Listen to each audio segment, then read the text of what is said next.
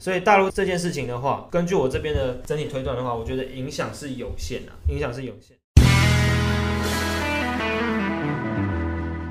大家觉得台股会受到恒大这一个房地产事件影响吗？我们先稍微的回顾一下，到底恒大房地产这是什么样的事情？那我从经济日报上面做一下整理啦。恒大的背景先介绍一下，它是一九九六年在广州由董事长许家印创立的。那它现在是中国第二大的房地产开发商。好，那引发它这一件事情发生的导火线在于什么？它过去其实在做房地产这一块的时候，其实会不断的去举债，不断去举债去卖房子。那同时呢，他自己不仅仅只是在卖房子，因为景气的关系，所以房子没有卖的。很好，所以他还会在卖房的过程中兼做其他事情，做什么？卖那个宝矿力水的啦，卖矿泉水啦，然后什么电动车市场，他每个都打，就每个都转投资。然后市场是把它称为说就是在乱投资的概念。哎，我本业是做房子，哦我什什么都投资，什么都摸，什么都碰一点边。那到底有赚钱没赚钱？这根本没有人知道，因为这些财务的状况其实没有这么的痛。他自己所累计负债总共涉及了一百二十八家的银行，那一百二十八家银行里面也包含了几家的本土银行，分别有什么玉山金控啊等等的。等。等一下，我们会来回顾一下对台湾有哪些银行造成影响。那除此之外呢，它也涉及了一百二十一家不是银行机构，所以这一百二十一家有可能就是单纯的就是民营公司，或者是一些台湾转投资它的公司。恒大到最后期的时候做什么？它加速去贱卖它的房地产，因为房子就是卖不好，那我就把我的房地产卖低一点。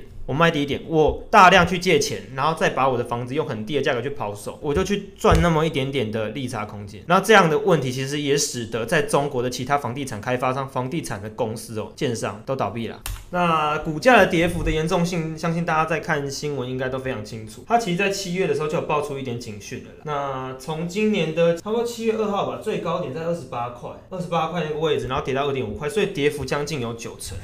跌了将近九成的幅度。那跟中概股事件来讲的话，其实我觉得中概股当时不管是一些教育型机构嘛，跟腾讯那些，其实也受到很大的冲击。但跟它相关的企业的股票会受影响，没错。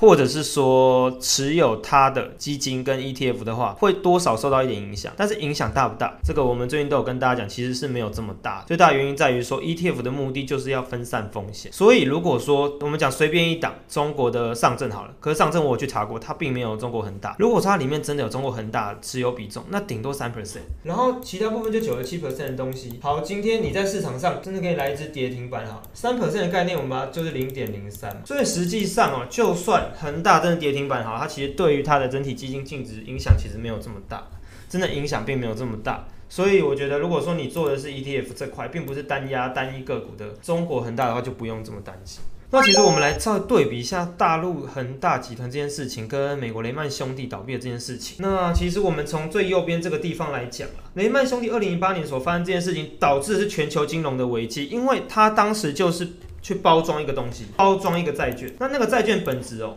能大家聊一下这个东西。它债券本质只是一栋房子，一开始最一开始是这样子，这样子设定的。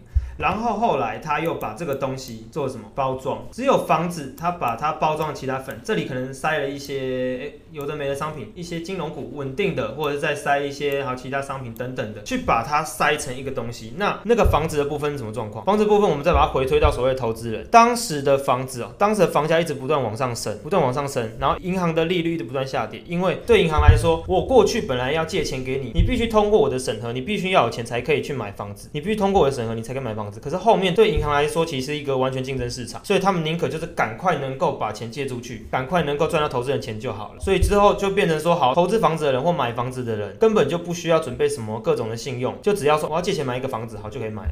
那当然，其实对银行来说这件事情也是非常危险。那他干脆就把这个房子的这个抵押贷款给雷曼兄弟。那对雷曼兄弟来说，哎，我也不用太担心啊，反正房子就我就把它包装成一个商品嘛。我除了房子以外，我再包装一些好金融股，或者是包装一些科技股，包装一些其他商品在里面，那就会看起来虽然这个房子的整体的性评没这么好，但是这样包一包，包一包，包成一盘新的菜，我再把它拿去给其他平等机构评一评，那分数就应该不会太低了吧？那其实当时哦，有惠誉啦等等的三家平等机构，那其实平等机构其实之间也会有一个所谓的一个压力在。假设说今天哦，A 平等机构它评的等级是 A，今天有三家平等机构，一家平等机构评 A，然后这一家也评 A，然后它的 A 可能长这样，那你觉得第三家会评什么？他敢评 B 或 C 吗？他敢评 B 或 C 吗？应该是不太敢去评 B 跟 C，为什么？因为他们也是公司啊，他们还是要赚钱啊。如果我现在把它这一个资产评比才 B 或 C 的话，那以后这家公司还会来找我吗？雷曼兄弟还会来找我吗？他一定会宁愿去找另外两家帮他评比较高的 A 或 AA 的这样的公司嘛。所以对他来说，他有业绩压力，所以就不得以说好了，我也评个 A 啦，加减啊，加减评 AA 啦，就会有这样的现象产生，那导致说明明这个资产不安全。平等机构都评这样啊，那最后真的等到爆发之后呢？所有投资人干嘛啊？干掉这些那个评信评机构啊？你们为什么这样评？信评机构说说我们有压力啊，然后他又讲一句话说那是你要买的，评级是我在评的啊，买是你要买，那你自己要去研究，自己要去了解这个商品。都马是事后论啊，事后论才这样想啊。所以其实信评机构这部分的话，我觉得除了去看那个信评的等级以外，其实自己还是多去研究那个基金的组成会比较好。有时候所谓的乐色债券也不见得真的是乐色债券啊。OK，那恒大到底这个事情对国际之间的影响有多大？那我们在讲恒大。这件事情的时候，前面已经大概提过了嘛。比较会影响是什么？ETF 里面的组成有很大的基金或者是股票指数型商品这样子，但是它的持股比重可能就是零点五 percent、三 percent、三 percent，然后影响呢就是零点三而已，所以影响的程度并没有这么大。再第二个，刚刚有人提过，如果有公司去投资恒大这家公司的话，那这一些业外损失可能就会对它会造成一些影响。所以如果你买入股 ETF 部分的话，还是强调就是可以看一下它的比重哦。如果是 ETF 的话，我觉得不用太担心，搞不好其实恒大的事情其实也是一个。找买点的机会。那我们来看一下，就是恒大对金融业的影响哦。目前我们国家的银行在大陆其实也不多，就五家子行而已啦，就是张银、富邦、富邦华一，还有国泰世华跟永丰玉山。那其实目前就好，张银、富邦、国泰、永丰、玉山、玉山深圳这些。那其实这样零零总总算一下，同时共有九家的国营在大陆设有哦。前面讲的是民营，好，民营的部分。那九家的国营在大陆设有二十五家的，所以总共就大概三十三家吧。那总共的比重我们来看一下。那如果说这些银行的话，毕竟我们台湾金融业并不是完全把中国就是当成一个主要布局的地方了，所以这些分行的话，我觉得影响有限。毕竟说它并不是一个所谓的联动债事情，之前联动债事情一些刺激贷款的事情哦，他们的影响导致就是说今天就是把一个不好的东西。